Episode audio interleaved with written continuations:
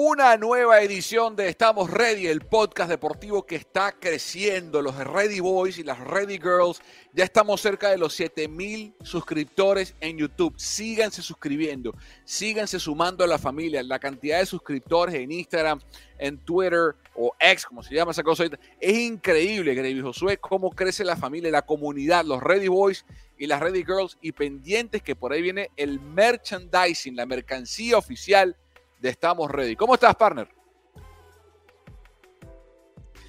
Bueno, hoy estoy feliz, hoy estoy feliz, bastante feliz. Eh, sigo aquí en Venezuela. Eh, estar aquí me ha ayudado mucho a estar con mi gente, mi familia y bueno, mucha gente viendo, viendo el podcast, bastante, eh, es bastante seguido. De verdad que gracias, agradecido con, todo, con todos, los, todos los fans, con todas las personas que nos, que nos escuchan por Spotify, que nos ven por YouTube, eh, que están pendientes de lo que estamos haciendo. De verdad que lo estamos haciendo para empoderar nuestra cultura y, y hablar de lo nuestro, que es, que es lo importante. ¿Quién patrocina este podcast, Grevi Josué? Juegaenlinea.com. Juegaenlinea.com, el mejor sitio para apostar y divertirse en internet. Todos los deportes del mundo, la SPB, la eliminatorias del mundial, la NBA que ya va a comenzar, la NHL que ya empezó el mejor hockey del mundo, la NFL, tenemos touchdown, juega en línea todas las semanas. En Instagram con los mejores datos para que ustedes apuesten y ganen seguro, cobren seguro. La liga inglesa, la liga Premier, la liga y todo lo mejor del deporte. Ya viene la liga venezolana de béisbol profesional con otra alianza con Juega en Línea, el mejor sitio para apostar y divertirse en Internet. Hoy tenemos un invitado, como siempre. Primero, gracias a todos ustedes por el feedback y por seguir reproduciendo y compartiendo la entrevista con Tomás Rincón de la semana pasada. Bueno, la cantidad de, de comentarios ha sido espectacular. Y hoy no va a ser la excepción, como siempre. Ustedes vienen, estamos ready porque saben que aquí tenemos a las personas que marcan tendencia, los que ustedes quieren escuchar y además para empoderar la cultura venezolana. Y hoy tenemos un invitado extraordinario. Se trata del presidente de la Federación Venezolana de Baloncesto. Ahí lo ven, bien trajeado como siempre, Anthony Coelho, que nos acompaña acá en, el programa y le damos la bienvenida acá a Estamos Ready, presidente de la Federación Venezolana de Baloncesto. Ah, un abrazo, un aplauso. Un aplauso para Anthony.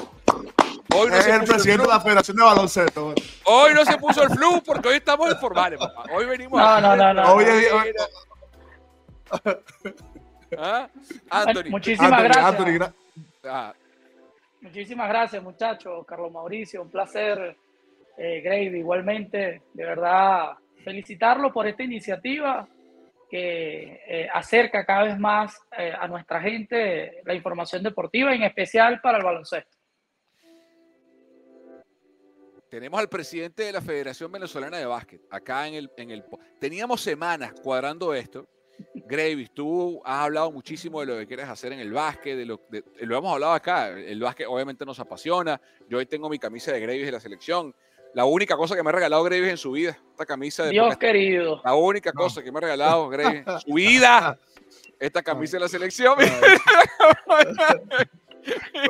No voy a decir una grosería porque está el presidente aquí. Pero dilo, dilo, dilo, dilo, dilo. dilo, Yo le, yo le pedí, Carlos Mauricio, yo le pedí que, este podcast. Yo te tengo una, una más arrecha que esa. Ojo, esa, esa, esa, esa, esa camiseta tiene un significado importante para mí, pero hay una que yo le voy a regalar a él que, que que marcó un impacto en mi carrera importante como jugador activo y, y fue la cuando estuve en la Universidad de Merida. Hay una camisa que tiene un, de un color. Pero ya va, ¿a quién se lo, a quién se lo vas a regalar? Público, ¿Pero a quién se la vas a regalar? Al presidente de la Federación. Ah, yo pensaba que era a mí, tú sí eres arrecho. Yo pensaba que era a mí. Que pero, ah. Tú no eres presidente. tú no eres pegué una, Carlos Mauricio. oh, pana. ¿Qué? ¿Ah? Bueno. Anthony, bienvenido al podcast, pana. ¿Cómo, te va? ¿Cómo, ¿Cómo han estado estos últimos días para ti? ¿Cómo estás? Bueno, muchísimas gracias, ¿verdad, muchachos? Muchos días de, trabajo, de muchísimo trabajo. A veces se piensa que cuando se llega a un mundial el trabajo ya finaliza y por el contrario, inmediatamente comienzan los preparativos para el nuevo ciclo, digamos, de competencias internacionales, adicional la cita que tenemos con los Panamericanos. Eh, y eso implica muchísimo trabajo. Por, primero por las condiciones en las que se juegan los Panamericanos, que además se está jugando en una fecha distinta, eh, no está avalado por FIBA, entonces eso nos lleva a un esfuerzo eh, mayor. Por otra parte, toda la discusión, el debate interno que tuvimos para generar los cambios que requiere el baloncesto venezolano, no solamente a nivel de cuerpo técnico, sino también a nivel orgánico, a nivel estructural y también, bueno, el día a día de, de, todas las competencias nacionales y de, y de todos los temas que tenemos a diario en, el, en la federación. Entonces, bueno, eh, como siempre, como me pregunta a la gente, ando full, con muchísimo trabajo y bueno, creo que eso es positivo. y, sabemos de tu compromiso de, tiempo, así que te agradecemos que, compartas con nosotros acá, eh, Anthony, en, Estamos Ready. Eh, tocaste el tema del Mundial y vamos a entrar de inmediato en, en materia ya pasó el huracán, ¿no? Ya, pasó un poco la tormenta que dejó el Mundial de Filipinas y de Japón eh, para la selección. El, episodio más visto hasta ahora de Estamos Ready, Anthony, fue el que hicimos Gravis y yo, analizando justamente lo que pasó en el Mundial, analizando lo que pasó en la Vinotinto, dando nuestras opiniones de, qué pasaba. Fue un episodio muy, muy crudo, muy, muy sentido, porque a ambos nos duele profundamente nuestro deporte, nos duele profundamente el básquet. Bueno, Gravis ni hablar. Eh, pero ya a, más de un mes de que haya terminado, o a casi un mes de haber terminado el, Mundial de, la FIBA, Anthony, ya con un poco más de calma y con un poco más de sosiego, ¿qué balance haces de lo que dejó la Copa del Mundo? Mira, yo creo que hay que hacer un balance de, los últimos 10 años del baloncesto y en ello reconocer esta generación histórica que ha alcanzado grandes logros para nuestro baloncesto eh, nacional y de la que nos sentimos profundamente orgulloso. Y durante estos últimos 10 años eh, ha habido conquistas, ha habido derrotas, eh, ha habido conflictos a nivel eh, de dirección de, la federación, la pandemia, digamos que cerrando y comenzando esta, esta nueva década. Y, todo eso hay que meterlo en el, en el análisis, ¿no? Y definitivamente yo creo que la conclusión, que es la que yo anuncié en la rueda de prensa, es que estamos cerrando un ciclo del baloncesto venezolano y comienza una nueva etapa. Y esa nueva etapa requiere de grandes cambios. El, propiamente el mundial, que siempre hay que decirlo, es muy difícil clasificar un mundial de cualquier disciplina deportiva. Es un proceso de aproximadamente cuatro años. Pasa primero ventanas clasificatorias al Americop y luego es una especie de continuidad. La misma Americop te, te, te sirve eh, de antesala a las ventanas clasificatorias eh, al Mundial. Este sistema de ventanas eh, te hace jugar dos, entre dos y tres veces al año. implica un esfuerzo enorme logístico, de coordinación, de permiso de los jugadores de, sus clubes, de las distintas ciudades a las que hay que viajar, del cruce.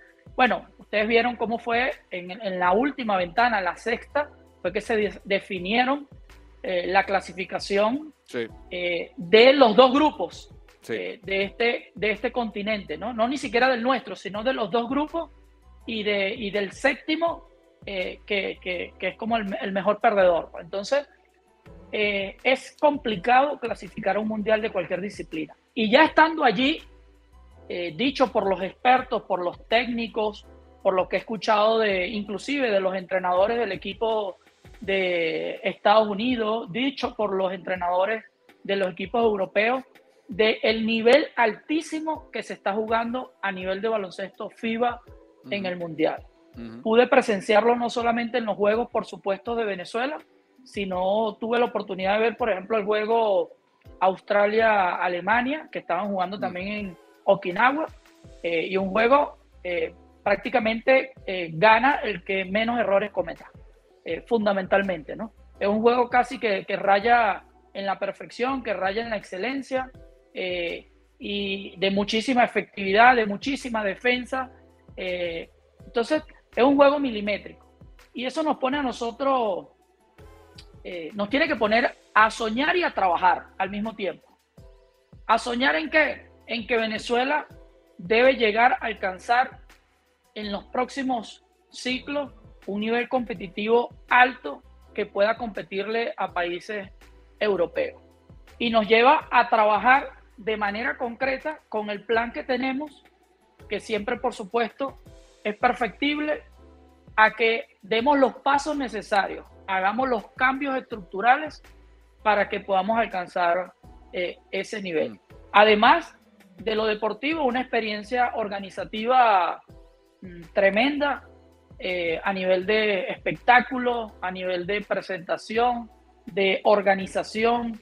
Eh, la Federación Internacional de Baloncesto en su Congreso Mundial, eh, que nos ha dejado un saldo a nosotros altamente positivo porque se trata de que volvimos a reposicionar a Venezuela ante la Federación Internacional. Digamos que la imagen más reciente no era la más positiva, hoy hay una imagen un poco eh, más armónica, de compromiso, de trabajo, eh, etcétera. Entonces, bueno, el balance no solamente es en lo deportivo, sino que también tiene que ver con, digamos, eh, lo gerencial. y en función de ello es que hemos empezado y hemos anunciado las primeras decisiones.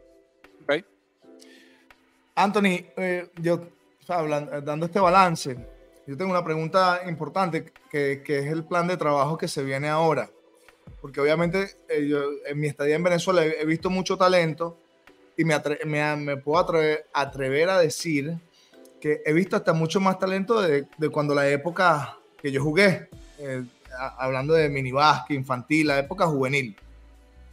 Obviamente hay, para mí hay un tema de, de, de, sumo, de sumo cuidado, que es el tema de los entrenadores y el tema de, competencia.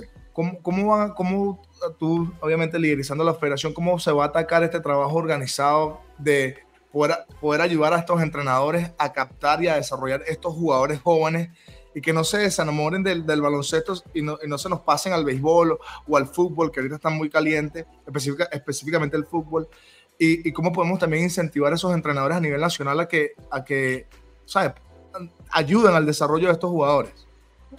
Sí, mira, lo primero que hay que decir es que la federación tiene un plan quizá poco difundido, mm, conocido a lo mejor eh, a nivel de asociaciones, eh, de entrenadores.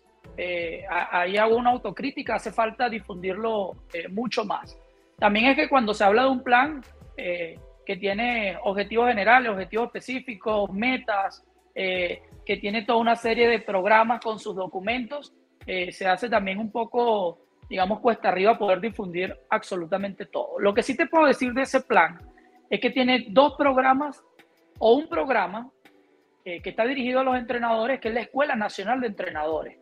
Hoy hay en Venezuela Carlos Mauricio, Gravy y todos los que nos van a estar eh, escuchando y viendo. Un poco más de 500 participantes en la Escuela Nacional de Entrenadores. ¿Le falta más promoción a ellos? Sí, seguramente le falta más promoción. Pero es un programa que tiene tres niveles, el nivel 1, 2 y 3, que está dirigido al minibásquet, categoría formativa y por supuesto para poder dirigir en el profesional, y que ya eso nos da una base para atender desde mi punto de vista por donde debe arrancar los cambios del baloncesto venezolano que tiene que ver con la dirección técnica. Es un plan de formación que es integral, que viene ahora una fase que va hacia los dirigentes, que va hacia los jugadores, que va hacia el área comunicacional, de marketing, etc. Pero que hemos arrancado por lo que considero la médula espinal, que es los entrenadores y las entrenadoras. Ahí está al frente de la escuela la profesora Alesia Landaeta, del Pedagógico de Caracas, además ha sido entrenadora, además eh, que sea una mujer eh, también eh, le da muchísimo más fuerza y más valor a este programa. Y es un programa con una plataforma que tiene ponentes nacionales e internacionales. Ahí, por ejemplo, Daniel, Daniel Soana ha sido parte de, de los ponentes y hay otros ponentes internacionales. Hace muchísimo tiempo que en Venezuela no había una estructura para la formación de los entrenadores. ¿Qué había? Unas charlas, algunos cursos, algunas iniciativas de los entrenadores, eh, de nuestros entrenadores, muy valiosa, muy positiva, pero no como un programa donde se le hace seguimiento a la formación a los entrenadores eh, venezolanos. Y el siguiente paso que dimos ahora recientemente, hace antes de, darse el mundial por, por junio, julio aproximadamente, fue empezar a certificar y a licenciar esos entrenadores. Es decir, cuentan hoy con un aval de la Federación Venezolana de Baloncesto para que puedan eh, dirigir en todas las categorías de nuestro país. Y el objetivo con esa escuela es consolidarlo en los próximos años. Parte de mis relaciones que hemos hecho en estos últimos meses y el año pasado con España, con China, con la propia Federación Internacional FIBA Mundo, con Argentina, con Brasil, va direccionado fundamentalmente, siempre es el primero o segundo tema, va a fortalecer o va con el objetivo de fortalecer la Escuela Nacional de Entrenadores. Decir, Carlos Mauricio, hoy que hay un poco más de 500 entrenadores registrados en la escuela es inédito.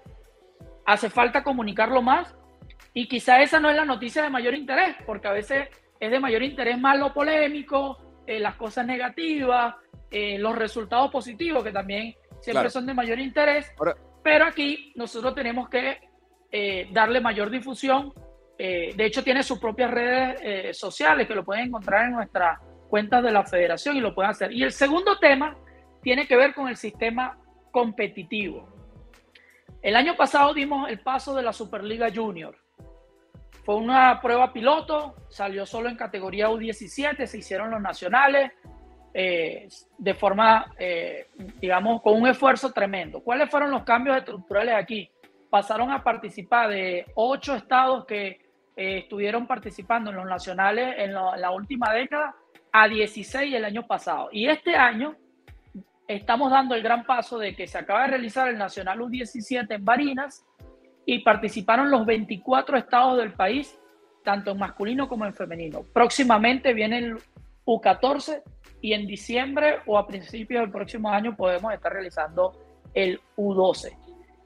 ¿Qué significa esto? La Superliga Junior, que es el primer gran paso que hemos dado para el nuevo modelo y sistema competitivo del país, se está desarrollando en una fase municipal, una fase estadal en el primer semestre del año y en el segundo semestre del año se va a estar realizando los nacionales, que por supuesto eh, van a estar condicionados de acuerdo a las competencias internacionales que tengamos.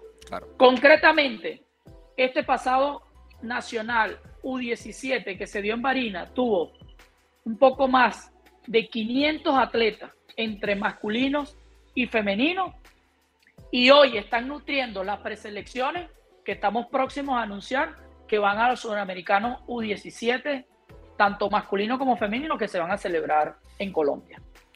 Un plan tremendo, un plan extraordinario. Eh, quiero que profundicemos un poco más, Anthony. Estamos con Anthony Coelho, el presidente de la Federación Venezolana de Baloncesto. Acá Estamos Ready para la gente que está en la parte de audio y no, y no ve la entrevista por YouTube. Eh, recuerden, suscríbanse al canal de YouTube. Estamos Ready, creciendo como la espuma. hablaste de la Escuela Nacional de Entrenadores. Y una de las cosas que me llama la atención o que, quiero preguntarte es por el tema de la identidad y la cultura que se quiere transmitir a partir de esa escuela o a través de esa escuela nacional de entrenadores, porque eh, educar al entrenador eh, de categorías menores, que luego ese, ese entrenador termina convirtiéndose en el multiplicador de un mensaje, ¿no? Eh, en el formador del talento desde lo más básico hasta que llega al profesional, es, para mí, ahí radica la clave o una de las grandes claves del desarrollo de cualquier deporte en cualquier país del mundo. Ahora, ¿cuál es la identidad, Anthony, que se quiere comunicar? Porque, a ver, eh, en cualquier, más allá de lo básico, de, como en inglés se dice X's and O's, de que, de que es un backpick, de que es una cortina, decimos cuando marcamos en zona, de todo eso que está muy bien. Yo creo que tiene que haber una identidad por encima de la táctica y la estrategia, ¿no? Que define qué es el baloncesto venezolano. Que ese entrenador, cuando va a entrenar un chamo de minibásquet de 7, 8, 10 años y, o 12 y sucesivamente, más cuando, cuando da el concepto táctico, entiende que está circunscrito dentro de un concepto mayor de identidad. ¿Cómo está definida, cómo define el presidente de la Federación Venezolana de Baloncesto esa identidad del baloncesto venezolano? Bueno, hay una identidad que viene que, digamos, está en, en, la sangre o en el ADN de nuestro baloncesto venezolano que ya se viene practicando hace muchísimo tiempo. Eh, yo creo que son unos valores, ese principio de la defensa eh, que ha sido fundamental y que ha marcado nuestro juego, el de el trabajo en equipo, el de no caer en excesos de protagonismo y de convertir a las elecciones en una camaradería, en una familiaridad, en un equipo de trabajo. Eh, y por eso también algunas de las decisiones que, que se tomaron, y lo voy a comentar dentro de, unos minutos, tiene que ver también con el entrenamiento como valor fundamental de los jugadores venezolanos y sobre el que nosotros queremos puntualizar eh, esta nueva etapa eh, de nuestro baloncesto. El entrenar es requerido, es necesario, es indispensable que el entrenamiento se convierta como parte no solo de los elementos o de los principios o de la autodisciplina del jugador, sino como uno de los valores fundamentales que nosotros queremos eh, transmitir eh, a todo eh, nivel. Que no basta con entrenar dos, tres meses, sino que necesitamos que el jugador esté entrenando y jugando durante todo el año. Por supuesto, con las pausas eh, correspondiente y con las recuperaciones correspondientes, eh, como físicamente se, eh, hoy la ciencia del deporte lo, lo, lo, recomienda. Pero por otra parte también tiene que ver fundamentalmente con la estructura que nosotros estamos construyendo a nivel de minibásquet, a nivel de formativa y a nivel profesional. La idea es que estos valores que están en el plan que habla de responsabilidad, trabajo en equipo, eh, el entrenamiento, eh, eh, la disciplina, la autodisciplina, entre, entre otros valores que están ahí expresados, se pueda impregnar toda la estructura para hacerlo, toda la estructura que he mencionado anteriormente. Por supuesto que eso nos va a llevar muchísimo, claro. muchísimo tiempo. Yo, yo, pienso, yo pienso que agregándole a lo que tú estás diciendo, que estoy de acuerdo, yo pienso que nosotros los entrenadores venezolanos hoy en día tienen que agregar algo importante aparte de este entrenamiento específico, o sea, que, que, sea una rutina, que sea parte de tu vida. Es que el básquet ha cambiado tanto que yo siento que una de las decadencias que hemos tenido nosotros es que no, no jugamos bien del perímetro. Nos cuesta meter triple.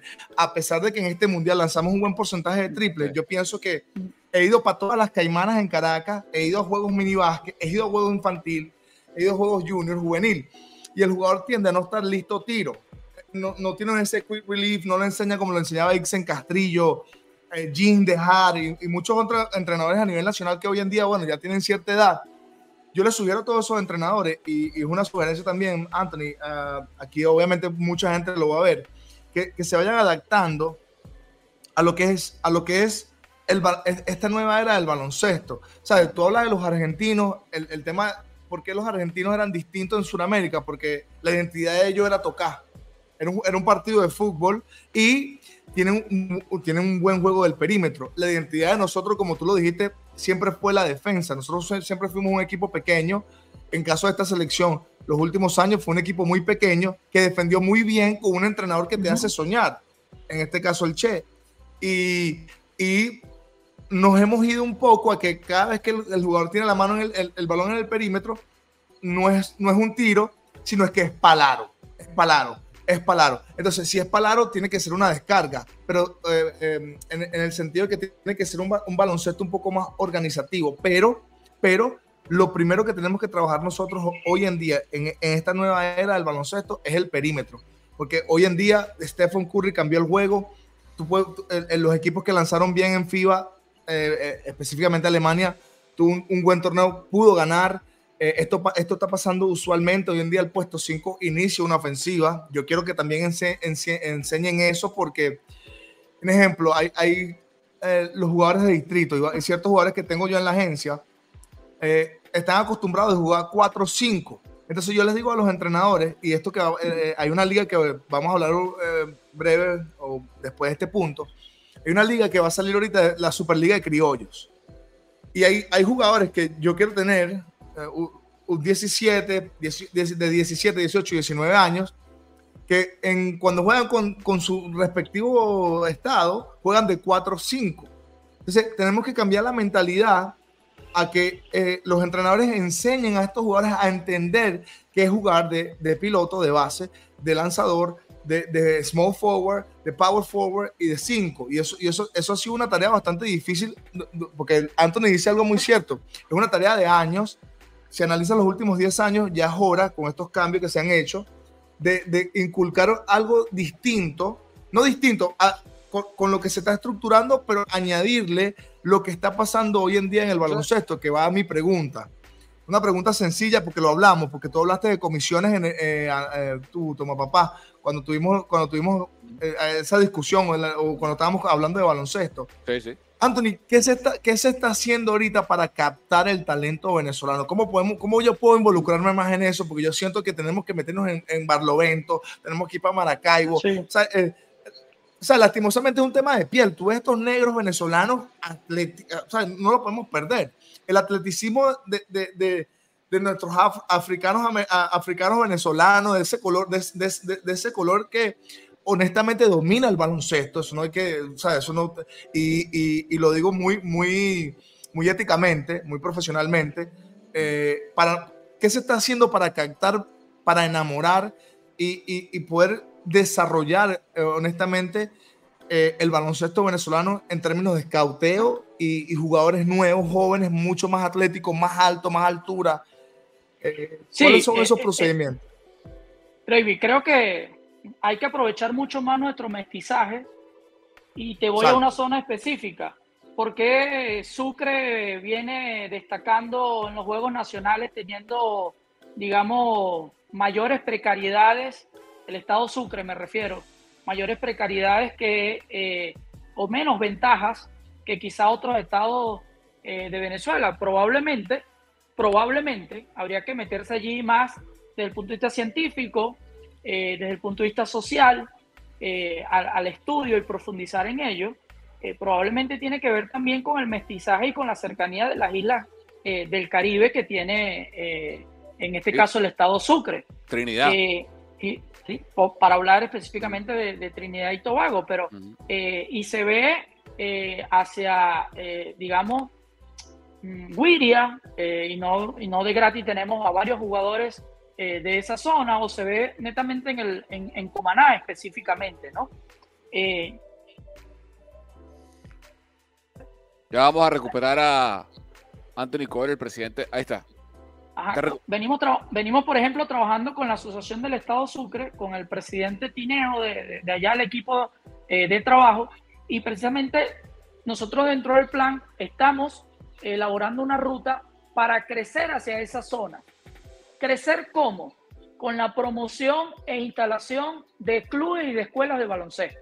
Porque no hace falta ir solamente a hacer una clínica o hacer un tryout o, o, o una actividad especial lo que necesitamos y así en Barlovento, así hacia el Zulia y así hacia otras zonas de Venezuela donde ya hemos detectado eh, personas altas producto de los módulos y las convocatorias que, que, hacemos y que fundamentalmente este trabajo lo están haciendo las asociaciones eh, y que, como vuelvo a decir, hace falta a lo mejor difundirlo eh, mucho más uh -huh. en la promoción y en la creación de escuelas de baloncesto en esa zona. Hoy tenemos registrado en el sistema de gestión deportiva, que es el que usamos en el Nacional U17 y que ustedes lo pueden descargar en, cualquiera de, sus teléfonos, en cualquiera de los sistemas operativos que, tengan.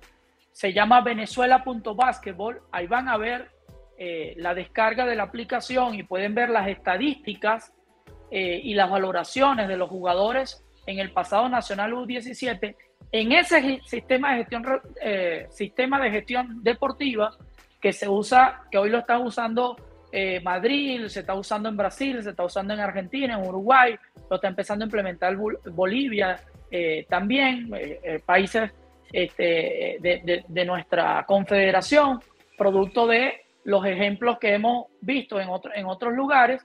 Nosotros lo empezamos a implementar este año, firmamos el convenio a final del año pasado y ya llevamos un poco más de 670 escuelas registradas en todo el país, válidas con su nómina, con su categoría, con su baloncesto, eh, tanto masculino como femenino. Pero, son, escuelas, ¿son escuelas públicas o privadas? ¿Quién, ¿Quién maneja esas escuelas, Anthony? No, son escuelas de baloncesto, no escuelas de la educación media. Estamos hablando escuelas de baloncesto constituidas. Claro, pero esas escuelas, digamos, eh, la Academia de Básquet de Carlos Mauricio, o, sea, la, federación tiene, o sea, es simplemente un censo de cuántas academias de básquet hay, sean, sean privadas o sean de, estatales, me refiero. Mm, bueno, ahí entraríamos en un tema jurídico, pero fundamentalmente todas son de carácter privado. Ya, ya, ya. Porque son, son asociaciones civiles o fundaciones. Lo que quiero saber es, no es, que, no es que, porque a lo mejor la gente escucha y piensa que es que la federación está abriendo escuelas de la federación. ¿Sí me entiendes? O sea, si yo escucho esta entrevista y soy papá de un chamo, digo, ya va, esa escuela, o sea, y tengo, por ejemplo, yo jugué en Barquisimeto en la escuela Jacinto Lara, que está ahí, eh, que está en, la organización Jacinto Lara. O sea, esa es una escuela privada de baloncesto. Entonces, sí, que forma, que, que, forma parte de la estructura de la federación. Eso, claro, claro, pero lo que quiero que Son tres niveles. Eso, tres niveles. Que quede claro que no es que la federación está abriendo escuelas, sino que está censando las que ya existen para tener una base de datos. Y estamos promoviendo más. Eso y estamos promoviendo más. Yo te puedo poner un ejemplo. Producto de la Superliga Junior en el estado portuguesa existían el año pasado alrededor de 10 o 12 escuelas. Hoy hay cerca de 18. Pero además la ruta, Gravy, a tu pregunta, tiene que ver que precisamente tener los datos, hoy tenemos presencia en alrededor de 150 municipios del país de los 335. La ruta de los próximos cuatro años es llegar a los 335 municipios de Venezuela con escuelas y clubes de baloncesto. Y ahí hemos ido determinando y priorizando hacia la zona como la que hemos detectado en el estado Sucre, la que hemos detectado en Miranda, hemos detectado, por ejemplo, en Delta Macuro. El año pasado viene un chico que entró al plan altura y eh, contaban con, contaba ya con la estatura, eh, llegó, empezó a jugar eh, baloncesto eh, tarde. Entonces eso nos obliga a que debemos profundizar el programa para que podamos hacer la detección lo más temprano eh, posible. Una de las cosas que, yo creo que va atada, Antonio, a lo que te pregunta Gravis, uno de los puntos que yo más he defendido, tanto en el fútbol como en el, en el baloncesto, yo siento que hay una necesidad, Anthony, de inyectarle al país el capital intelectual que tenemos de nuestros ex deportistas. Lo dije en su momento en el fútbol, lo hablé con el presidente de la Federación, lo hablamos acá en Estamos Ready con el presidente de la Federación Venezolana de Fútbol, Jorge Jiménez, y quiero hablarlo contigo ahora. Y fue uno de los puntos que más tuvo tracción en ese podcast que te cuento que Graves y yo hablamos post-mundial.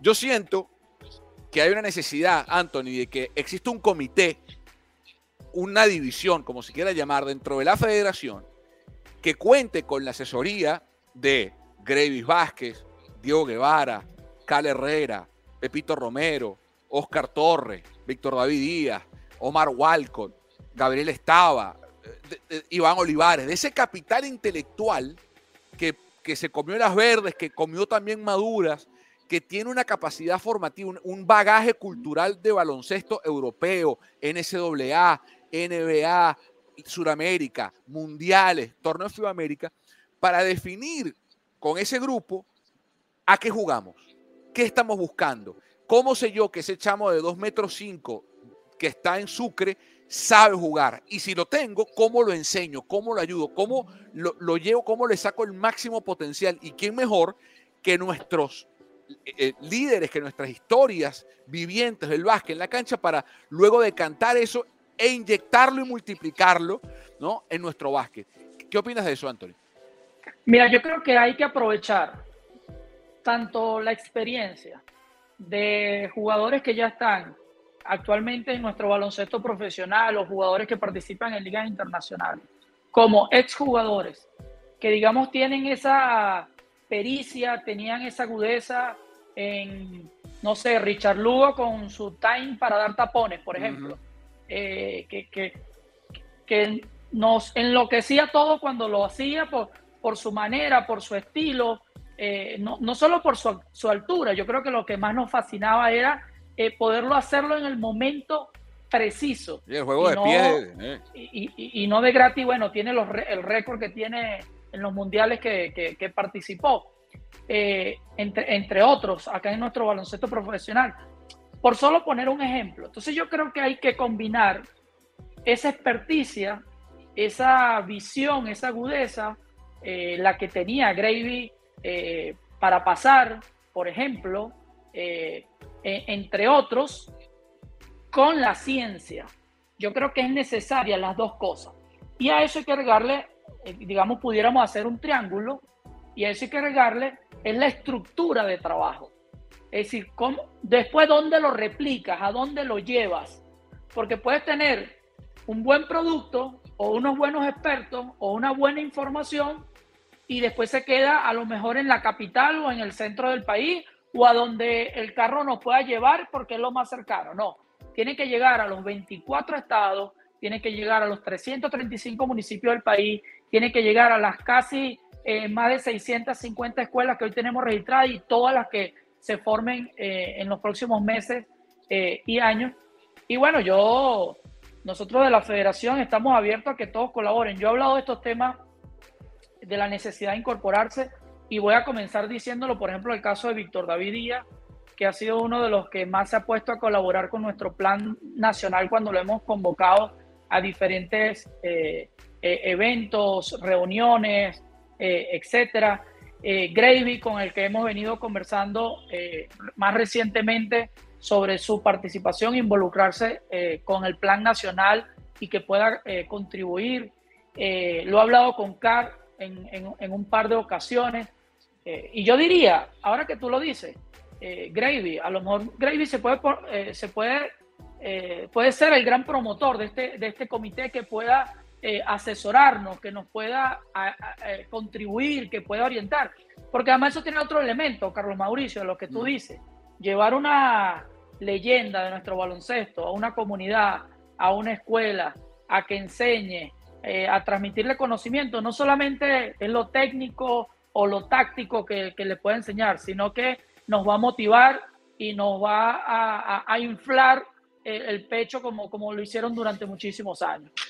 Mira, Anthony, yo, yo particularmente, eh, eh, excelente pregunta, Carlos. Eh, es tan clave eso. y yo siento que el único que puede hacer eso hoy, por cómo has manejado la federación en términos del de, de, balance, de, porque hay demasiadas personalidades.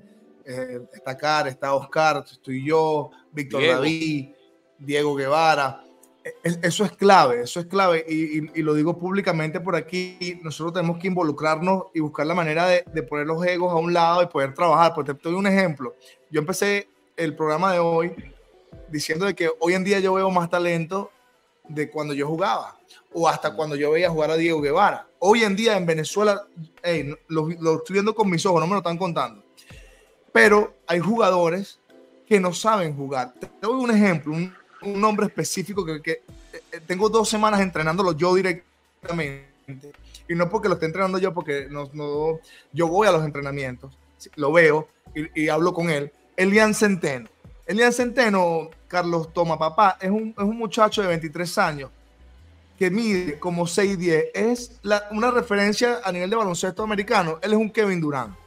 Él es un muchacho que puede jugar las cinco posiciones ofensivamente y defensivamente pero todavía no he encontrado, eh, claro, él tiene un contexto familiar eh, bastante impactante, como dice Anthony, hay muchas cosas que uno no sabe eh, que, que, tiene que indagar. al principio yo lo, lo, notaba con una conducta como que, ¿por qué, por qué no, por no, ¿sabes? Y entendí por qué. Y obviamente esto, esto es otro tema. Entonces, lo que tú dices, lo que tú dices es tan importante y Anthony, eh, es tan importante que, nos, que, estemos involucrados. Porque por lo menos yo lo digo con Garly Sojo, lo digo todo el tiempo. Yo, yo en estos días estaba hablando con alguien relacionado con Garly, le dije a Garly, le digo, mira, Garly es posiblemente hoy tenga chance de ser el mejor jugador de Venezuela. Pero Garly tiene que entender, y, Oscar Torres, porque voy a mencionar a Oscar Torres, que cómo podemos hacer una unificación para que Oscar mentoree a un Garly Sojo a que supere a Garly Sojo? ¿Cómo yo puedo mentorear? pero, fíjate. ahora puede mentorear, o Ernesto Mijares puede mentorear al próximo piloto, pero o base, o los próximos bases. Pero fíjate, fíjate lo que tocabas a decir, que es clave y al mismo tiempo preocupante. Garly tiene 23 años, Elian tiene 23 años. O sea, yo creo que la meta de la estructura del básquet en Venezuela, Gravis, ¿tú dónde estabas a los 23? Yo estaba en USA. Yo jugaba a la NBA. A los 23 años ya, jugaba a la NBA. Ah, punto, punto. ahí está. Ahí está. O sea, a los sí, Carlos, pero hay que empezar por algo. yo aprendí algo de Anthony. Yo sí aprendí algo de Anthony. Ojo, porque aquí hay mucha gente que escribe vainas por Twitter, por X y por huevonada. Hay que construir lo, positivo. Eh, sí, que sí, que sí. Y tú lo que tienes, tienes razón. Y lo que estás haciendo con Elian es bárbaro. Y lo que quieres hacer con Garle es tremendo. Pero yo quiero ir un paso más allá. Porque la idea y eso no lo vamos a solventar ahorita, pero yo quiero trabajar, y eso es un problema de la venezolanidad. Aquí alzamos lo nuestro, pero para alzarlo hay que verlo, criticarlo, eh, diagnosticarlo para que mejore. uno de los problemas de la venezolanidad es el cortoplacismo. En la vida en general, somos una cultura cortoplacista. Queremos todo para allá. Me quiero comer arepa, quiero ya. Quiero ganar, ya. Quiero ir para el mundial, ya. Nos falta el proceso. Alemania no ganó el mundial de básquet en un año. Tienen años trabajando en esta vaina. Entonces, lo que tú dices es clave, pero lo que, lo que yo quiero es que cuando los Elian Centeno que vienen dentro de 10 años, a los 23 Gravy, estén en la NBA. Porque esa ya, tiene que, ya tiene que ser un producto listo, tiene que ser un producto empaquetado, puesto en la NCAA o en, la, o en Europa, en el, donde sea, para que ya esté hecho, esté listo. Y la clave es lo que dice, lo que dice Anthony. ¿Cómo hacemos y aquí yo quiero ofrecerte, Anthony, nuestra plataforma, nuestro conocimiento mío como periodista, como productor, de Gravis como NBA. Hagamos un, hagamos un... Mira, para mí, Anthony, la clave está aquí. La clave está aquí, en el teléfono, en el celular. O sea, creemos un comité, Anthony, y yo me ofrezco para ayudar a mi país, porque yo creo, yo, o sea, aquí no, aquí no hablamos nada más, sino que nos ponemos al servicio del país. Hagamos un comité, Anthony, donde creemos contenido multimedia para que los chamos de 5, 6, 8, 10 años tengan clínicas digitales en teléfonos, en computadoras, en tabletas, y para que vean cómo Richard Lugo fue su juego de pie, cómo Gravy distribuye la bola, cómo Diego la mecánica de tiro, trabajo de piernas de Pepito Romero, mentalidad, ética de trabajo de Víctor David Y eso lo vamos multiplicando en plataformas digitales y luego hacemos una forma, pero hagámoslo juntos, Anthony, hagámoslo juntos. ¿ah? Sí, sí, mira, todo es válido, ¿no? Este, y, tu comentario me permite que todo el que quiera hacer y quiera trabajar por el baloncesto venezolano tiene las puertas abiertas de la federación. Eso es. Allí para ellos. Eh, yo he tratado de, incluir la mayor cantidad de voluntades. Aun cuando siempre, cuando tienes mayor cantidad de gente, es más difícil eh, ponernos de acuerdo, ¿no? Totalmente. Entonces yo opto por generar consensos. Y sobre los consensos avanzo no sobre la base de la crítica destructiva o de la diferencia que no podemos llegar a un acuerdo, no, sobre las virtudes, sobre los acuerdos y sobre la voluntad de trabajar, con eso avanzo. Luego las diferencias, las adversidades y los retos nos van a ayudar a crecer. Totalmente. Y nos van a ayudar a ser mejores, a ser mejores personas, primero que nada, a ser mejores ciudadanos y después a ser mejores profesionales en el baloncesto, a ser mejores profesionales como gerentes, como líderes, como dirigentes, como comunicadores, etc. Hay mucho por hacer, pero muchísimo. Como esto es así, requerimos de muchísima gente que pueda aportar. Ahora, nosotros hemos planteado este plan de trabajo a 12 años, es decir, a tres ciclos olímpicos. Eso es. Este primer ciclo se vio afectado por la pandemia. Prácticamente dos años donde nos condicionó todo el trabajo. Año 20, año 21, que estuvo con el mecanismo de flexibilidad y que eh, nos condicionaba para poder trabajar. Año 22 y 23 se comprimió todo el calendario internacional y lo que prácticamente se hace en cuatro años se tuvo que hacer en dos años. Eso no nos permitió avanzar y profundizar aún más en la estructura orgánica del baloncesto. ¿Qué viene para los próximos cuatro años? Viene muchísimo trabajo para el área formativa, muchísimo trabajo para el mini básquet. Mira, tengo algo acá que casualmente estamos trabajando. Esto es, mira, Programa Nacional de Mini Baloncesto 2024-2027. Es un proyecto que estoy trabajando con el profesor Francisco Paco Díez, que ha tenido el interés, tiene la experiencia, tiene la sabiduría y él ya a su tan avanzada edad, como me lo dijo personalmente, seguiré contribuyendo al básquet hasta el último respiro de su vida. Gente así necesitamos. Un fenómeno. Después, después vienen algunos que critican que si basta, que si no. No, yo creo que hay posibilidad a todos. Yo creo que si cada vez, y creo que lo que voy a decir resume el espíritu de tu comentario, de tu, de tu propuesta, que vamos, la tomo y vamos a trabajarla de, de una vez es que las virtudes de cada quien las ponga al servicio del baloncesto eh, venezolano. Y eso nos va a ayudar a crecer. Entonces, este nuevo plan, o mejor dicho, no este nuevo plan, este plan para, para este nuevo ciclo 2024-2027 se va a concentrar mucho en la categoría formativa, en el mini básquet, en el sistema competitivo y en la formación de los entrenadores. Simultáneo a eso, seguir participando en los eventos y en los compromisos internacionales. Estoy seguro que en algunos nos va a ir bien, en otros nos va a ir regular y en otros vamos a tener la derrota, porque algunos piensan que tener 12 jugadores es que uno va para el supermercado, los busca, bueno, me da tres puestos cinco, tres, eh, tres pilotos, dos escoltas, dos aleros, y no es así. Es un trabajo de por lo menos dos, tres ciclos que tiene que estar haciendo para hacerlo.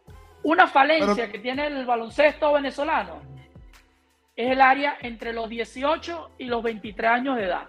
Por eso es, eh, Carlos Mauricio, que vamos a encontrar hoy a jóvenes muy talentosos, como lo dice Gravy, que lo hay por todos los rincones de Venezuela, pero que a los 23, 24, 22 años todavía le falta fundamento, eh, tienen un problema eh, social en torno a su hogar que no les permite eh, crecer, eh, unas barreras que tienen que ver con el territorio, con el idioma, con el aprendizaje, con la educación, etc. Entonces, son los grandes retos que tiene la Federación Venezolana de Baloncesto junto con las asociaciones y, y las escuelas a poder vencer, que eso va mucho más allá del juego en la cancha. Tiene que ver, lo podemos resumir así, con el juego fuera de la cancha. Totalmente. Y, Anthony, ¿tú, tú, tú, estarías abierto, ya que estamos aquí públicamente, a, armar esa comisión, por lo menos de, cierto, porque yo pienso que lo ojo, yo, yo siempre he dicho que al baloncesto venezolano hay que refrescarlo. Yo respeto mucho al profesor Paco Díez, lo vi, crecí con él, sé que tiene conocimiento, pero también, o sea, mira, yo pienso que también es importante, y, y, yo sé que él está abierto porque su hijo, también gran amigo mío, se preparó en Europa, eh, ha hecho un montón de cosas. Eh, hay muchos jugadores venezolanos que jóvenes que ya, ya cumplieron un ciclo como jugadores, que también estuvieran, preparados que estuvieran preparados como para, para trabajar por, eh, por, el baloncesto, pero no me quiero desviar del punto.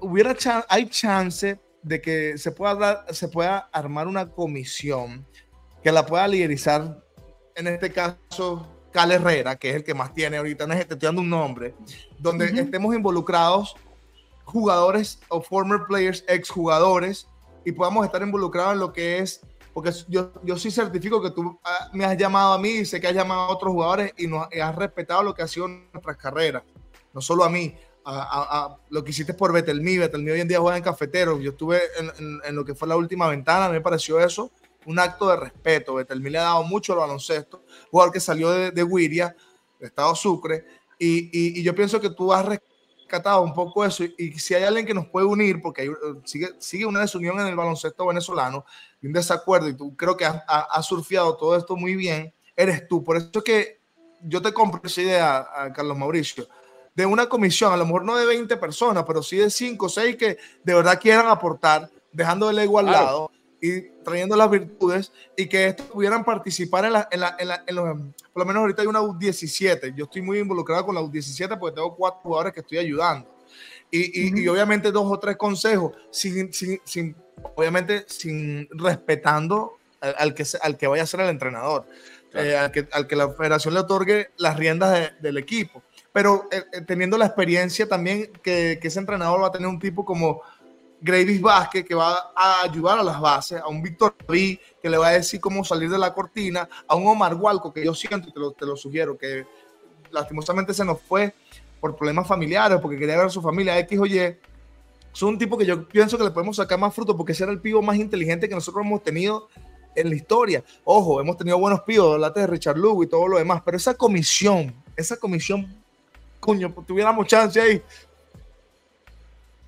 Mira, nosotros podemos atrevernos que hasta la comisión esté Víctor David y enseña a pasar la pelota. Pues. Con eso te digo todo.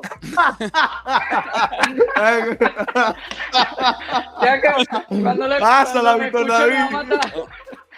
Mira, hay muchísimo trabajo, Gravy. Hay muchísimo. Y cuando yo menciono a algunas personas, es fundamentalmente porque la hemos designado para que ayude a armar el plan y cuando el plan se desglosa, que es para todo el país, porque yo lo que quiero es que se entienda que el plan no es para arrancar una prueba piloto, más allá de que vaya creciendo y que se vaya desarrollando de forma progresiva, como, como toda eh, iniciativa, emprendimiento o, idea que, se, se, que se realice, requerimos de todos para que colaboren. Estoy seguro que si hacemos esa comisión, y le vamos encontrando el espacio, el momento, la hora, e, el, sitio para que, para que contribuya, eh, lo, lo va a hacer. No obstante, yo creo que eso atiende un elemento primero motivacional importantísimo. Totalmente. Segundo, la transmisión de la experiencia.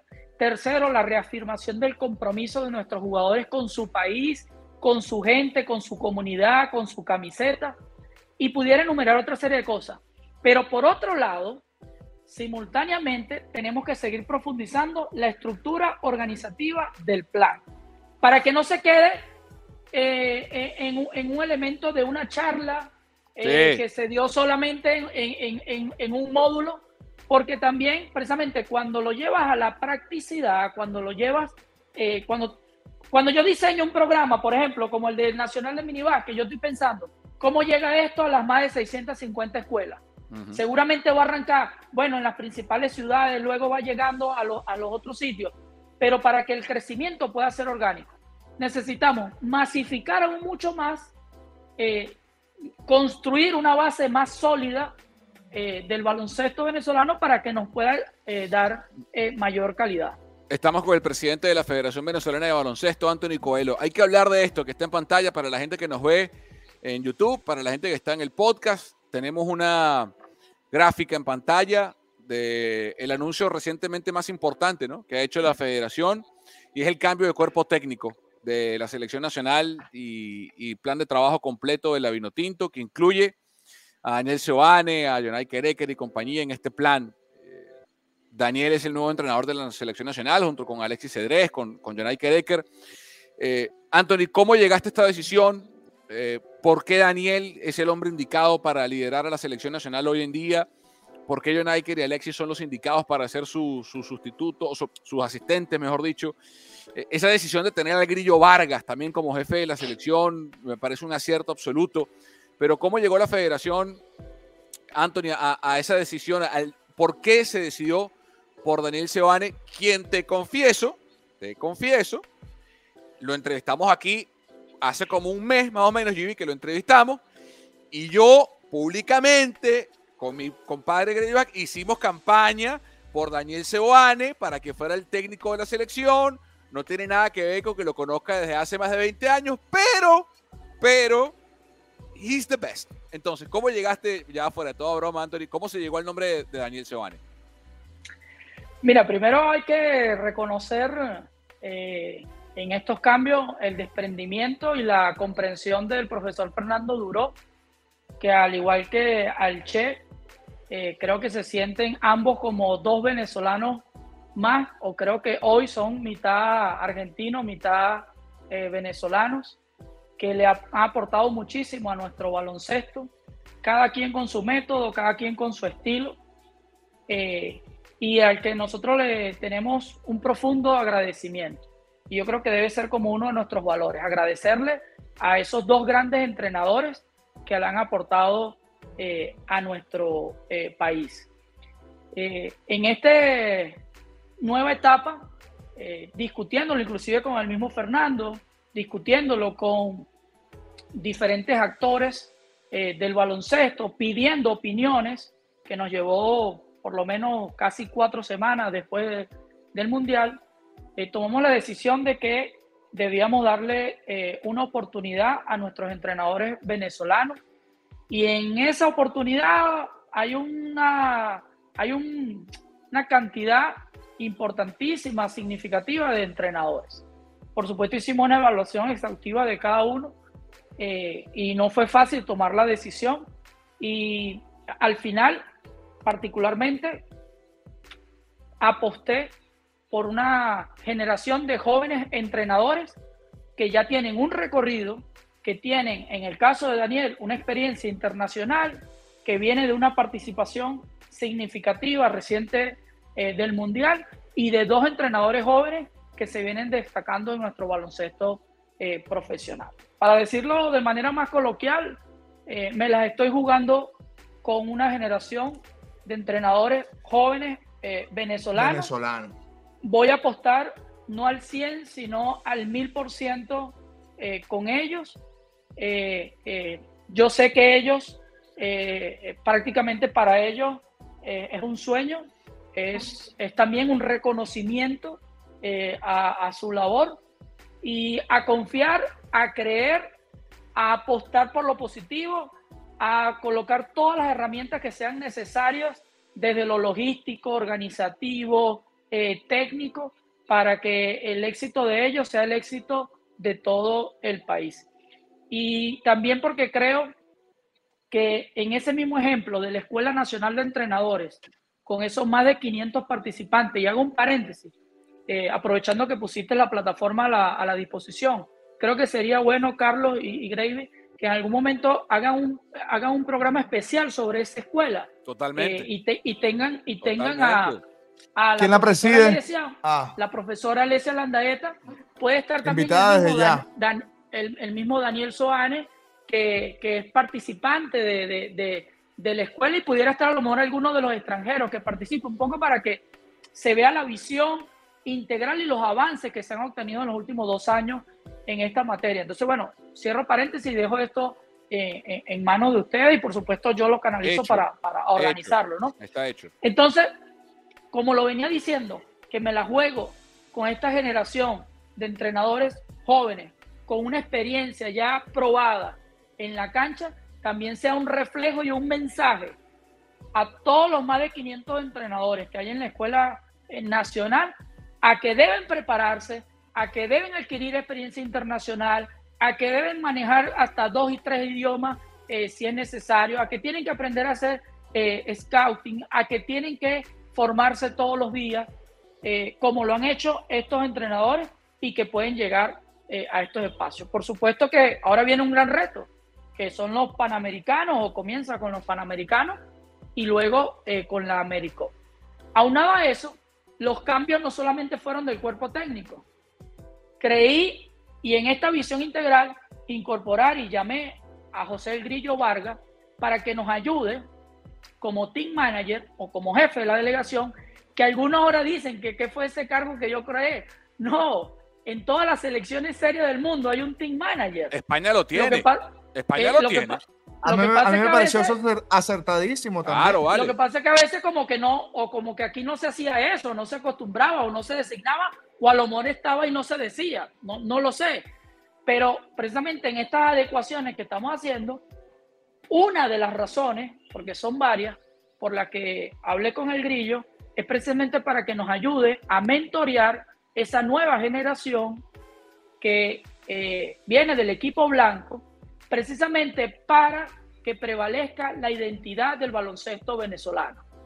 Y él, ex capitán reciente de nuestra selección, creo que es uno de los que más la ha defendido, más la ha honrado, más la refleja, y también le da una oportunidad al grillo para entrar en una nueva etapa que lleva hacia los gerenciales. Entonces estoy seguro que él va a ayudar no solamente desde su conocimiento que tiene el baloncesto, sino también al buen consejo, a la disciplina, eh, a la construcción del equipo de trabajo Y después, los otros cambios apuntan a fortalecer con experiencia la estructura eh, integral que estamos haciendo en lo deportivo, que tiene que ver con la profe Alesia como directora de formación, el profesor Francisco al frente del Programa Nacional Mini 2024-2027, 2027, que va a ser el gran asesor de ese, de ese programa, y a Fernando como director deportivo para seguir aprovechando todo el conocimiento, en este caso de Fernando, a nivel eh, internacional.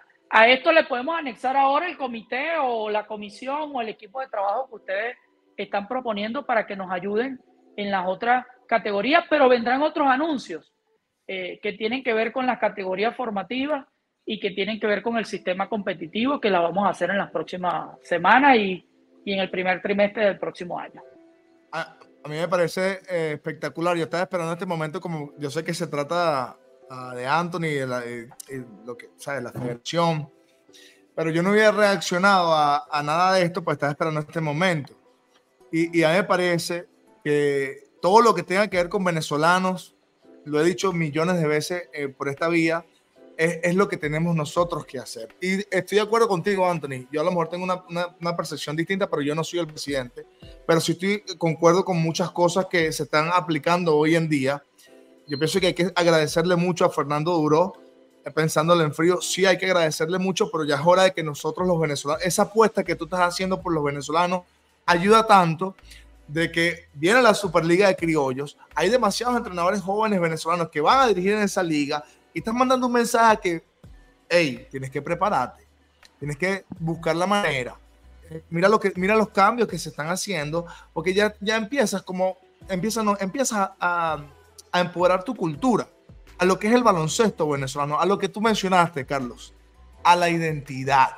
Si nosotros vamos a ganar o vamos a perder, porque eso va a pasar, él lo acaba de decir, yo lo viví como jugador también, que sea nosotros, que seamos nosotros que, que no hay un sentimiento más de, de, identidad de que tú digas, bueno, y, y perdi, perdió o ganó o quedó campeón, viola. Coño, me parece que es meritorio, él ha trabajado mucho, tiene una experiencia internacional. Yo tengo a Jonai Ecker como mi, mi, head coach en cafeteros.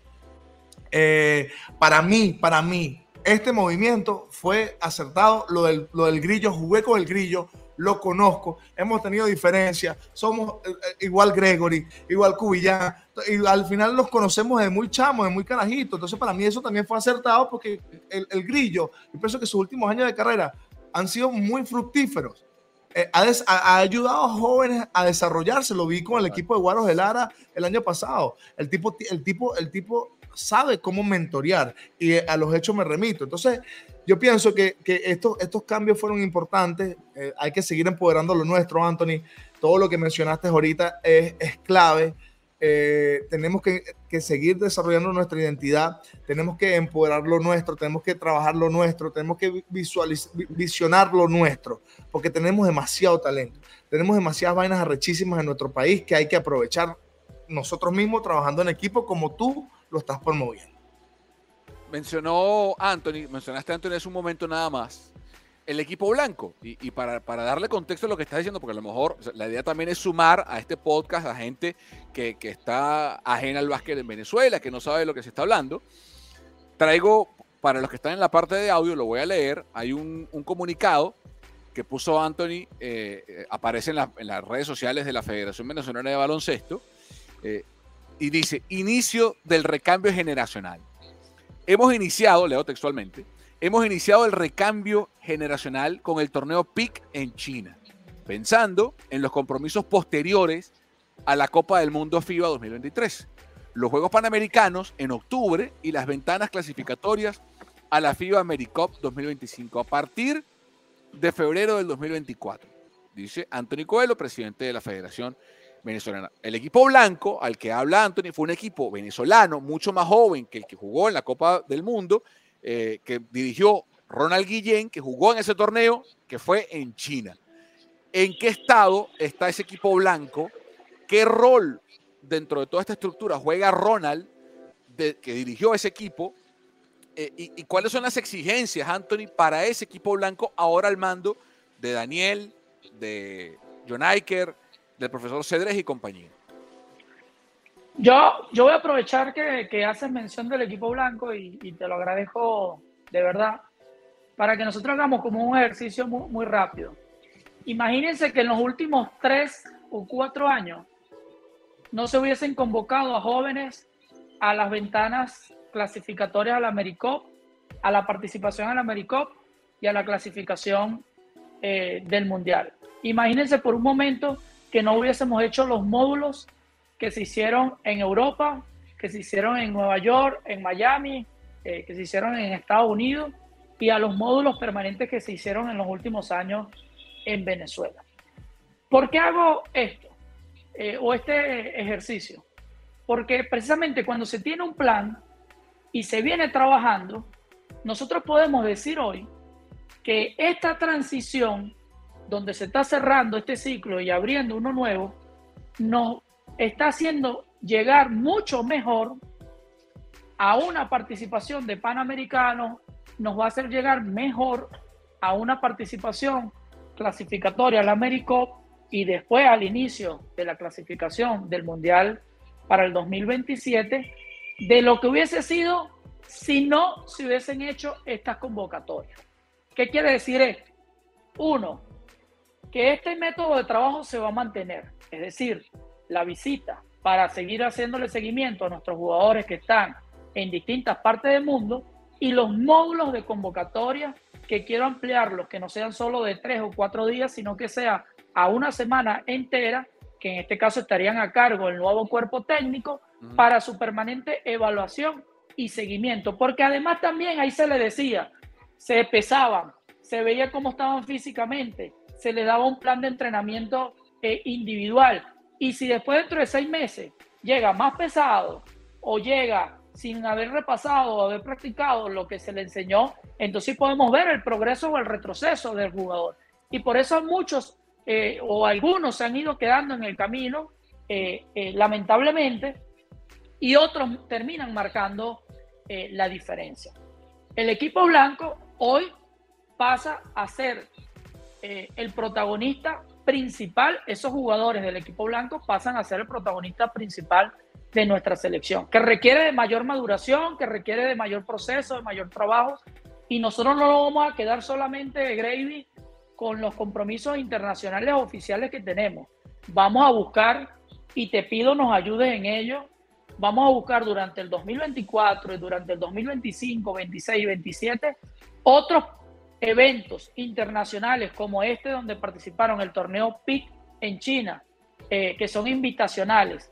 Y hay que destacarlo, de forma simultánea teníamos a la selección principal o a la selección mayor en su ruta de preparación al Mundial. En ese momento estaban en Australia y ellos estaban en China. Eso, hay que reconocerlo. Yo opté por ir a acompañarlo precisamente porque quería ver este, qué se estaba haciendo. Y eh, tengo que decirlo, buen comportamiento, compromiso, crecimiento de todo el grupo de trabajo. Entonces eso hay que hacerlo, no extraordinario, sino convertirlo en algo normal, cotidiano, frecuente. Este, y por supuesto, está la barrera del territorio, de la distancia, de los recursos, eh, pero esos son los retos que nosotros tenemos que colocarnos eh, por delante. Entonces, ¿qué vamos a ver en los próximos meses? Bueno, vamos a ver una participación del equipo blanco en su mayoría, con una transición de varios de los jugadores que ya están cerrando su etapa, que creemos que en los Panamericanos nos van a ayudar y que nos van a ayudar en la eh, clasificación al Americop. Eh, rapidito, José Ascaño, Luis Carrillo, Elian Centeno, Ángelo Cisneros, Jefferson Guerra, Andrés Marrero, estoy leyendo para que no se me olvide ninguno. Enrique Medina, Edwin Mijares, Anthony Pérez, Franger Pirela, Fabricio Pugliati, Kender Urbina, también estuvieron Alejandro Redondo y Diego Machín invitados. De todos esos nombres que dije, para ir cerrando, Anthony, dame dos o danos dos que tú crees que son los llamados a liderar, no el equipo blanco, porque el equipo blanco es la Vinotinto que va a dirigir Daniel. Dale al país dos nombres que tú dices, así como apostaste por Daniel y por John Iker y por el profe Cedrés, de ese equipo blanco, ¿quiénes crees tú están llamados a dar el siguiente salto, el siguiente paso para liderar a la Vinotinto de Daniel Sebani? Mira, creo que primero es una generación que tiene mucho talento, que hay que desarrollarlo. No solo los que tú acabas de mencionar en esa lista, hay otros que por distintos compromisos eh, con sus clubes no pudieron estar eh, y que bueno, al final tenemos que tener 14, 15 o 16 jugadores máximo. Es como yo a veces digo, es un problema sabroso que va a tener Daniel, que es lo importante, y todo el cuerpo técnico, que van a tener de dónde elegir, que van a tener cómo, cómo poder construir una dinámica. Porque además hay otros nombres que les queda todavía mucho tiempo en la selección. Carrera, Sifonte, eh, Materán, eh, Garly, que estuvieron ya con la experiencia del Mundial. Por supuesto, siempre va a depender de su disponibilidad, de su disciplina, de su compromiso. Si eso lo fusionamos con el equipo blanco y si eso lo fusionamos también con algunas ideas que ya estamos trabajando y que están en marcha y Dios mediante se nos puedan dar, va a ser una generación que tiene, que promete muchísimo. Y tú me obligas a decir dos nombres, pero yo pudiera decir varios. Hay dos jugadores que son muy inteligentes en la cancha. Caso de Pugliati y de Kender Urbina, por ejemplo. Eh, son dos jugadores que tienen muchísima inteligencia. Eh, Enrique Medina Roa está llamado a ser el centro histórico de nuestro país en las próximas, en las próximas generaciones por su altura. Pero no basta solo la altura, tiene que desarrollar su cuerpo, tiene que eh, crecer muchísimo más. Eh, hay otros jugadores muy ágiles, por ejemplo, te voy a hablar de uno, el caso de Exxon Tobar, que no pudo estar en esa eh, convocatoria, sí estuvo en los Juegos del Alba, este, está, convocado para otros, está convocado para otros compromisos, que tienen muchísima agilidad, muchísimo talento. Entonces, eh, hay, hay mucho talento en esta generación y requiere. A mí me gusta, a mí me, a mí me gusta mucho, eh, Anthony, disculpa que te corte, a mí me gusta mucho. Nunca he visto un jugador de la talla de Alianza Centeno. De verdad que desde que llegué a Venezuela lo vi. O un compromiso que yo tengo personal. he estado entrando con él y de verdad me, me, si puedo desarrollarlo un poco más mentalmente, eh, en términos de jugador y que, y que su mente se fortalezca eh, y que él entienda un poquito más el juego. Yo te voy a decir una vaina, mosca con esa selección, mosca, mosca, porque bueno, yo de verdad. Yo, te puedo decir, Gravy, lo que lo, lo, vi en los juegos en China y se comportó eh, al nivel, al frente de dos selecciones que en los siguientes cinco o seis días iban a un mundial. Y yo te puedo decir que vi los juegos que al principio creo que subestimaron a los muchachos y después tuvieron que apretar. Se veía en la expresión de los jugadores, se veía en los reclamos del entrenador, se veía en la preocupación del cuerpo técnico y dejó muy buena impresión. Luego me lo manifestaron los secretarios generales los presidentes de estas federaciones con quienes compitieron. Entonces yo creo que es una generación muy talentosa que requiere de muchísimo trabajo, donde la federación vamos a hacer toda la estructura logística, eh, formativa eh, que se requiere para desarrollarlo, pero que también requiere de muchísimo compromiso y de autodisciplina de parte de ellos. Eh, para ir cerrando, nos quedan cinco minutos contigo y te agradecemos el tiempo, más de una hora conversando con Anthony Coelho, presidente de la Federación Venezolana de Baloncesto. Eh, Primera vez que nos tratamos tanto. No, no, sí, bueno. Anthony, Tú que tienes acceso a, sitios, a reuniones, a contactos por, tu cargo como presidente, y, te, lanzamos ideas y utilizamos este proyecto como un laboratorio de ideas. También sirve para eso, estamos ready. Y lo hemos tocado aquí antes. Yo creo que una de las cosas que más se desperdicia en nuestro país son los colegios públicos y privados y las universidades. Tú hablaste hace un rato del vacío que existe en jugadores entre 18 y 23 años. Ese vacío, aquí en Estados Unidos, donde yo vivo y donde Grevy jugó, lo llenan las universidades, que son los que terminan de pulir al jugador antes de venir a la NBA, más allá de que el one and done ha eliminado un poco ese proceso del jugador de dos, tres años que pasaba en la NCAA antes de ir algo tenemos que hacer en Venezuela. Y esto es una pelea que yo tengo años peleándola. Años. Para que las ligas, para que exista una liga universitaria con tintes de profesionalismo, para que ese chamo que sale del bachillerato o de la academia privada y no tiene a dónde vaciar su talento, que tiene la capacidad, pero que no le falta el siguiente nivel, hay un gap entre la SPB o la liga profesional y el, y el amateurismo escolar que tiene que para mí ser llenado por el deporte universitario. Y tenemos que encontrar la forma como país, Estado, entes públicos, entes privados, universidades, para llenar ese vacío y crear una especie de NCAA en Venezuela para que ese jugador de 16, 15, 16 salte a la universidad y siga su desarrollo y se televise y, sea, y, y que lo jugó, lo vivió y muchos otros, Cubillano jugó en Marquette, eh, Carlos jugó, o sea, muchos que lo han hecho. Eso es uno. Y lo otro, Anthony, yo, tú estuviste en Venezuela, Greve estuvo en Venezuela, yo estuve en Venezuela.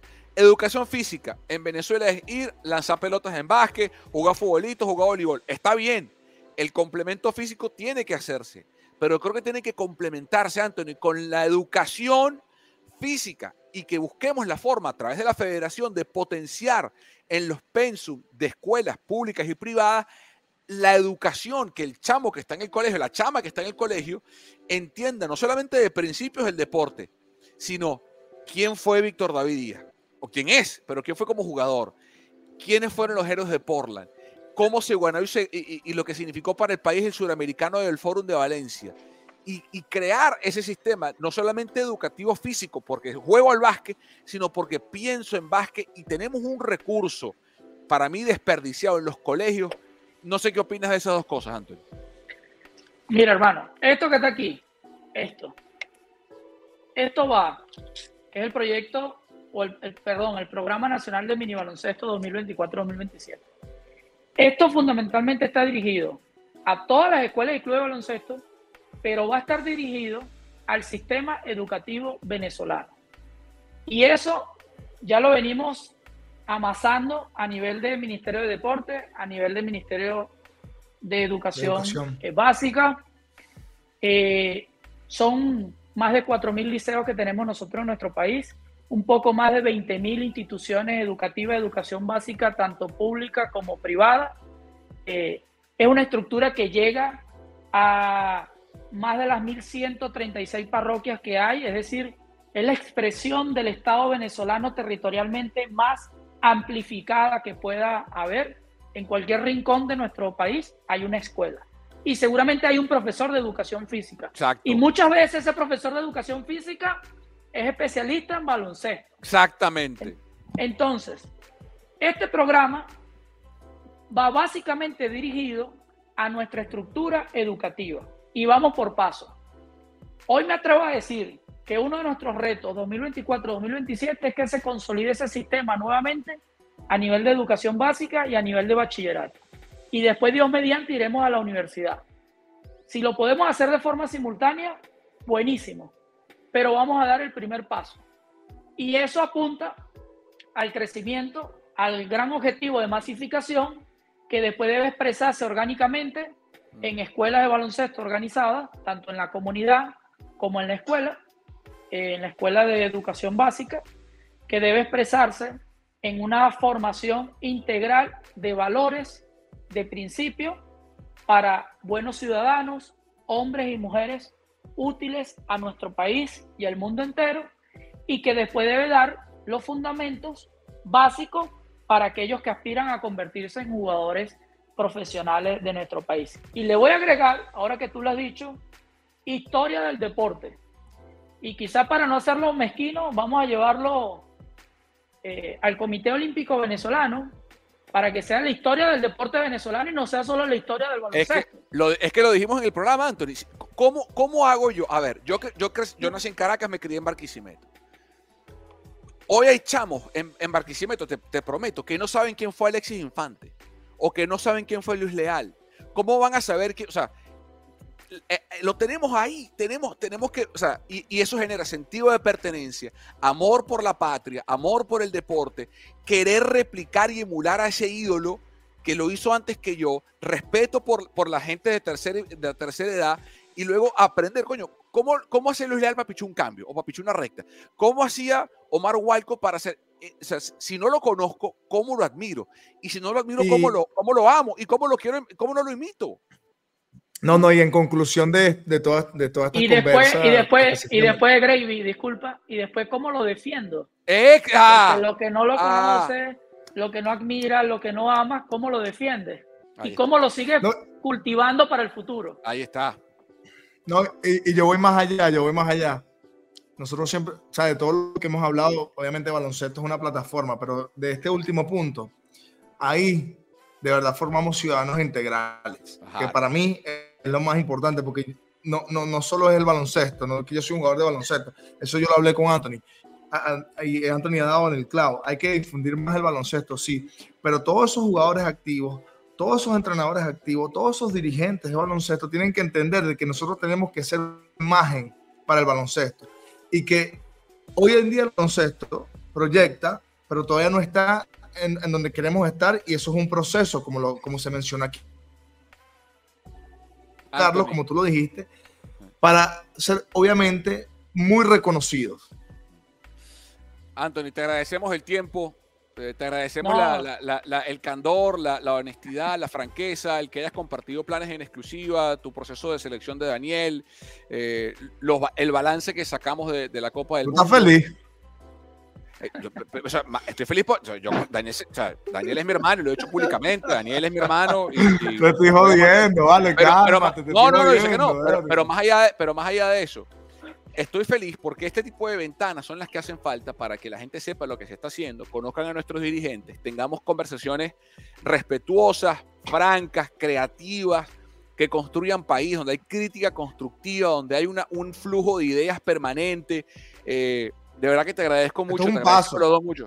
Te agradecemos muchísimo, Anto, en el tiempo. Ojalá nos veamos pronto en el país. Ojalá podamos trabajar. Cuenta conmigo. Sabes que cuentas con Gravy. Eh, y cuenta con los, con los Ready Boys y las Ready Girls para sumar ideas, porque amamos a nuestro deporte, amamos al baloncesto, amamos a Venezuela y queremos solamente lo mejor. Eh, y te agradecemos y apoyamos a, muerte los planes que tiene la Federación Venezolana de Básquet, Anthony. Te lo agradecemos mucho. No, a, ustedes por, por el interés, por abrir este espacio para el deporte y en especial para el baloncesto eh, venezolano. yo construyo sobre la base eh, de, las, de los consensos, del trabajo en equipo, de los principios, de los valores, de la gente que tiene ganas de hacer. Soy más de hacer que de decir, eh, eh, soy más de criticar constructivamente y quien lo haga es bienvenido y tiene las puertas abiertas de la federación y de todo el equipo de trabajo. Yo creo que nada eh, a favor le ha hecho las pugnas, las diatribas, la desunión al deporte y en particular al baloncesto.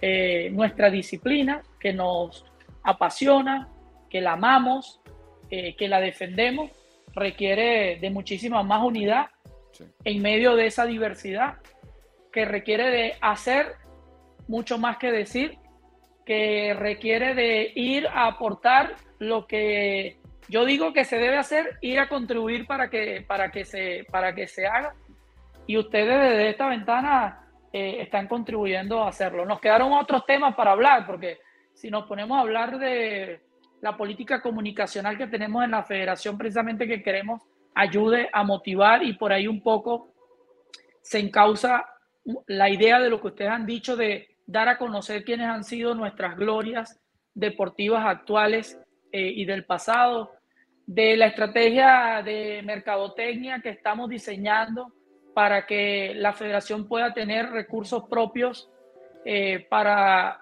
desarrollar los programas que tenemos o eh, lo que tiene que ver desde el punto de vista orgánico, gerencial, que tiene que ver con registrar y licenciar a todos los actores del baloncesto en nuestro país, es decir, que un jugador tenga su licencia válida, un entrenador, eh, un médico, un fisioterapeuta, eh, entre, y así el resto eh, de la estructura. Es todo un plan integral y bueno, no, no alcanza un solo programa para hacerlo, pero de verdad que yo estoy profundamente agradecido y estoy completamente a la orden cuando quiera. Así sea la crítica más dura que se tenga, pero siempre con respeto voy a estar abierta, abierto a, a escucharla y a tomar lo positivo de ella. Anthony, muchas gracias. Gracias, hermano. Muchas gracias por tu tiempo. No, acuérdate la caimana. Eh, no, Toma, papá. Listo, listo, listo. Toma, papá. Tú no tienes chance jugando, ¿viste? Master, Master 50, estoy jugando yo, pues no puedo correr. no te vi anoche, no te vi anoche jugando. cuando Carlos Mauricio venga, hermano, cuando Mauricio venga. En noviembre, en noviembre, listo. A noviembre vamos. No, en no, noviembre damos. Escúchame, el, el, Parque Miranda está nítido. Bueno, vamos en noviembre. bueno, los equipos que. Ah, está bien. En noviembre vamos. Anthony, muchas gracias. A hermano. Anthony Coelho, presidente de la Federación Venezolana de Baloncesto. Qué lujo de programa acabamos de hacer. No te nos vayas, ya va. Él está, en el, él está como en, el green room del estudio. No te nos vayas, que hablamos contigo ahorita. ¿Qué programa acabamos de hacer? Déjame poner todo. Tú vas aquí, yo voy aquí, del lado que va. ¿Qué programa acabamos de hacer, no, Grevi Josué? Te voy a decir algo, eh, y, muy espontáneo. Yo pienso que eh, ha sido un aprendizaje para nosotros a través de, este, esta vía, porque cuando tuvimos al, presidente de la Federación de, Fútbol fue en un momento crítico también. Total. Y, pudo explicar todo el plan de la federación. Ahora lo hace Anthony eh, con, a través de la Federación Venezolana de Baloncesto. Y, pienso que, eh, como tú, y él lo dice mucho, construir de lo positivo. Y él no le da miedo. no diría, los, no, los enfrentamientos, pero que las críticas. De verdad que la, ha sabido Mira, surfearlas, manejarlas. Yo no sé crecer si no existe la crítica, la autocrítica. Y, los que vamos a. estás hablando de venezolanos, estás hablando de venezolanos. Bueno, ¿sabes cómo son los venezolanos? te, tiran, a matar. Está bien, pero, pero yo, mi primer crítico, Grevy, soy yo. Y es lo que el venezolano tiene que aprender. Yo no, yo no espero a que Gravy o Antonio, o mi papá, o mi mamá, o mi jefe me critique. Yo soy el primer crítico mío. Nadie me exige más a mí que yo. Nadie. Vamos al básquet. Nadie le exigía más a Kobe que en paz descanse que Kobe. Nadie le exigía más a Jordan que Jordan. Cuando empecemos a ser nosotros mismos nuestros principales autocríticos y nuestros principales auto-scouts y sepamos de qué pata cojeamos, ahí entonces podremos ir a criticar al demás desde el respeto, desde el amor propio y entendiendo que todos somos perfectibles y todos somos mejorables. Pero lo que no podemos es prender el ventilador y echarle críticas a los demás si yo no me revisé primero. Entonces, yo me reviso primero y es lo que estamos haciendo en Estamos Ready y, por eso estuvo el presidente de la Federación de Fútbol, por eso estuvo el presidente de la Federación de Básquet, porque sabemos que es, un espacio para hacerlo con respeto y con, amor por el país. Así de sencillo. ¿Quién presenta, ¿quién presenta este programa, sí. Josué? ¿Quién lo presenta? no, ¿quién lo presenta? Juegaenlinea.com. Juega en línea. Juega en línea.com. Juega en línea. Lo digo tres veces. Sí, dilo siete veces. Dilo siete veces porque nos pagan el sueldo. Juega en línea.com. El mejor sitio para apostar en internet. Juega en línea. Juega en línea.com. Juega en línea. Usen el código. Estamos ready para que tengan free spends en juegaenlinea.com. Hasta la semana que viene. Te quiero mucho, cafetero. A, ver si ganan, ganen, porque me, no, me tienen con, compro camisa, compro gorra, compro vaina. Ganen esa vaina. Estamos calladitos, estamos calladitos. Sí, sí, sobre todo tú calladito, sobre todo tú calladito. No, está bien, mucho gusto. Te quiero. Mucho gusto. Te quiero. Te quiero. Esto fue Estamos Ready, calladito. No, dale.